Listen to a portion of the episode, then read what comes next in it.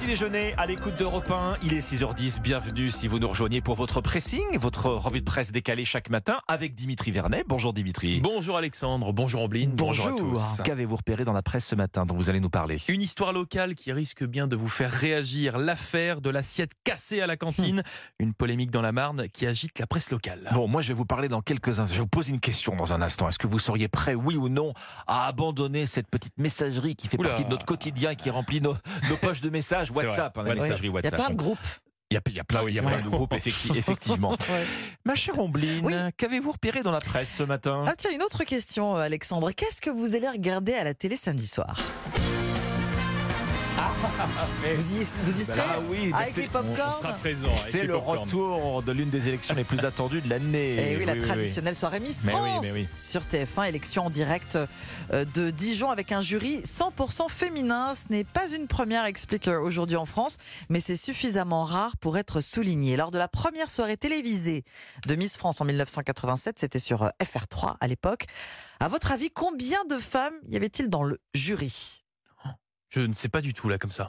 Eh Aucune idée. Il eh ben, il n'y en avait qu'une. Une seule. Une femme contre huit hommes pour la première euh, soirée euh, à la télé hein, de Miss France. Il s'agissait de la hmm. comédienne euh, Fanny Cotenson aux côtés de Léon Zitrone, Bernard Ménez, Popek, entre autres. Hein. Situation impensable aujourd'hui. D'ailleurs, cette année-là, Nathalie Marquet-Pernot avait remporté la victoire. Mais vous disiez que ce n'était pas la première fois que le jury de Miss France était uniquement composé de femmes. Effectivement, c'est la troisième fois, Dimitri. La ah première, c'était en pleine période MeToo. Fallait marquer le coup. La deuxième fois, c'était pour les 100 ans de l'élection, avec donc dans le jury uniquement des anciennes hmm. Miss France. Bon, alors donc, qu'est-ce qui a motivé cette fois-ci le retour d'un jury 100% féminin Il n'y eh ben, a pas de raison en particulier, en fait. Euh, enfin, du moins, pas de raison revendiquée. Bah, si ce n'est que ça s'installe dans les mœurs, voilà. Exactement. Ce n'est pas une ligne de conduite qu'on s'impose. Ça s'est fait naturellement, explique. Et c'est mieux, finalement. Oui, hmm. c'est ce que dit le nouveau patron de Miss France. Oui, le, le successeur de Sylvie Tellier est un homme, Frédéric euh, Gilbert. Aussi, il faut le préciser, Sylvie Tellier conserve le rôle symbolique de présidente du jury. Alors autour d'elle, donc que des femmes, mais des profils très différents, entrepreneuses, actrice, boxeuse, pâtissière. Vous allez sans doute reconnaître les visages de Nolwenn Leroy, Adriana Carambeu et euh, Stéphie euh, Selma, vu dans la série 10%. Euh, Sachez que le vote du jury compte quand même pour la moitié, autant que le public. Une soirée donc attendue samedi, un jury Miss France 100% féminin dans Aujourd'hui en France. Bon, un très beau jury, le choix sera toujours aussi difficile, hein, comme, comme, chaque année. On hein. aimerait bien qu'elle le soit toute, Miss France. Le public va jouer aussi son rôle pour, pour départager Exactement. les finalistes. Notez d'ailleurs Jean-Pierre Foucault, évidemment, à la présentation de la soirée Miss France. Notez que Jean-Pierre Foucault sera l'invité tout à l'heure de Thomas Hill sur Europe 1 euh, entre 9h et 10h.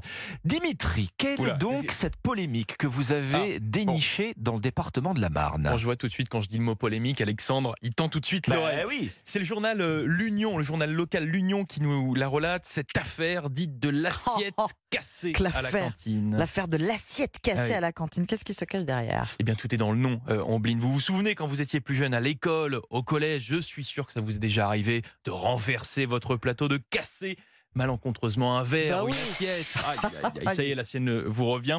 Et eh bien, c'est arrivé malheureusement à un élève de 5e à Vitry-les-Reims. Bon, alors pas du tout au terme d'une bataille de petits Suisses, là, par exemple. Hein, euh, non, euh, euh, ça, ça, enfin, je sais pas, casser de la vaisselle, ça doit forcément arriver tous les jours dans les écoles de France.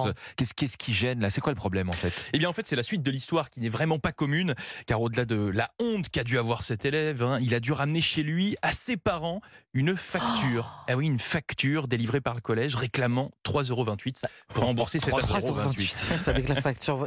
C'est pas habituel quand même ça? Oui, même si la somme demandée bon, n'est pas énorme, c'est sur le principe. Ça a clairement agacé les parents. Comme nous le relate l'Union, le beau-père de l'enfant n'en revient pas. Il l'explique, il n'a pas cassé volontairement cette assiette. Mm. C'est une petite erreur, une petite bourde. Ce n'est arrivé qu'une fois, pas 15. Et donc pour lui, ça ne mérite pas cette sorte de sanction. Alors le collège, lui, se défend de son côté en expliquant que c'est une pure application du règlement intérieur. Bref, c'est une situation un petit peu mm. cocasse, il faut le dire inhabituelle. Et pour répondre au collège, le beau-père a décidé de régler cette facture, écoutez bien, en pièces de 1 centime. le comptable de l'établissement sera sûrement ravi de recevoir ces 328 pièces. Bon, il y a un petit côté euh, arroseur arrosé dans, votre, dans votre histoire. Mais je ne sais pas ce que vous en pensez, vous, de, de cette Moi, histoire. Moi, je, trouve que c'est triste pour l'enfant. Du coup, ça le, ça le, stigmatise. il, a, il, a, il, a, fait une bêtise et puis il est, il est puni assez sévèrement par en le tout cas, symbole. oui, par le par le symbole. symbole. C'est sur le principe. Surtout que si c'est accidentel, surtout s'il n'y a, Bah pas- ouais. s'il y a pas de volonté de. Bon, voilà. Bon, bah, petite affaire qui agite la presse locale. Bon. Écoutez, moi je vais pas vous demander ce matin si vous êtes accro à votre smartphone. Non. Vous allez me dire que non. Bah, non, non, pas du tout. Alexandre. Vous utilisez quand même des messageries instantanées. Non. Ouais, WhatsApp, allez. WhatsApp pour contacter vos proches, les vrai. collègues aussi. Ah, on a un groupe. euh, Comme on a un groupe, WhatsApp, bonjour. entre collègues. Bon, bah voilà. Bon, alors vous avez de la chance, en tout cas, de pas être au gouvernement, figurez-vous, puisque vous avez vu qu'Elisabeth Borne, Ah elle a interdit WhatsApp. tout oui, euh, récemment, hmm. exactement à ses ministres, de désinstaller l'appli euh, euh, des smartphones. Alors pas parce que ça les dissipe, les ministres, euh, mais pour des questions de cybersécurité. Alors 20 minutes, je vois le journal, hein, en profite pour interroger ses lecteurs et visiblement il y en a pas beaucoup qui sont prêts à couper le cordon. hein. Quand WhatsApp est installé, il est bien installé. La première chose qui, qui fait que c'est apprécié déjà, c'est la gratuité. Oui, hein. d'accord. Euh, dans le sens où vous pouvez, je veux dire, discuter, euh, échanger des vidéos, Oui. Oui. faire des visios. euh, où que vous soyez dans le monde. hein. Euh, ouais. C'était par, par exemple Jean-Pierre, Jean-Pierre qui Bon, témoigne dans 20 minutes et qui prend des nouvelles de son fils euh, qui, euh, qui est installé euh, en, Asie. Vous seriez prêt euh, vraiment vous à vous passer de ces messageries instantanées euh, Moi, je- je trouve Si que demain ça- on vous dit allez c'est fini? Moi, ça me manquerait pour les messages de groupe. Pour les groupes, je trouve ça euh, utile WhatsApp. Moi personnellement, je me suis un petit peu, euh, je vais plus sur l'application message en fait classique oui. pour envoyer des SMS. Alors finalement. voilà, bah, il est là l'autre avantage en fait, c'est le côté pratique, hein, c'est la facilité. Il y a Loane, euh, lectrice de 20 minutes encore, qui, qui dit voilà apprécier le côté naturel de, de cette messagerie instantanée. D'autres lecteurs en revanche sont comme euh, notre Premier ministre. Euh, ils pensent aussi sécurité, ils pensent Ah oui. aussi respect de la vie privée.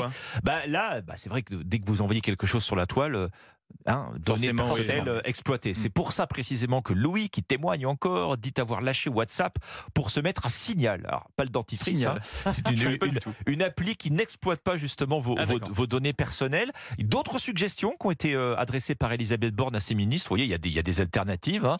Allvid, Allvid, euh, autre messagerie, ou Chap. Alors ça, c'est la messagerie instantanée euh, officielle des, des- des fonctionnaires. Ah, d'accord, hein. je Chap, pardon, point, point gouv, point fr. Vous voyez comme quoi, il n'y a pas que WhatsApp dans Il n'y la a pas vie. que WhatsApp. On finalement. bline. Oui, je- j'essaie je- je- si- si de me sevrer. Si vous avez une bonne résolution à ajouter à votre liste pour l'année prochaine. Alors je voilà. note.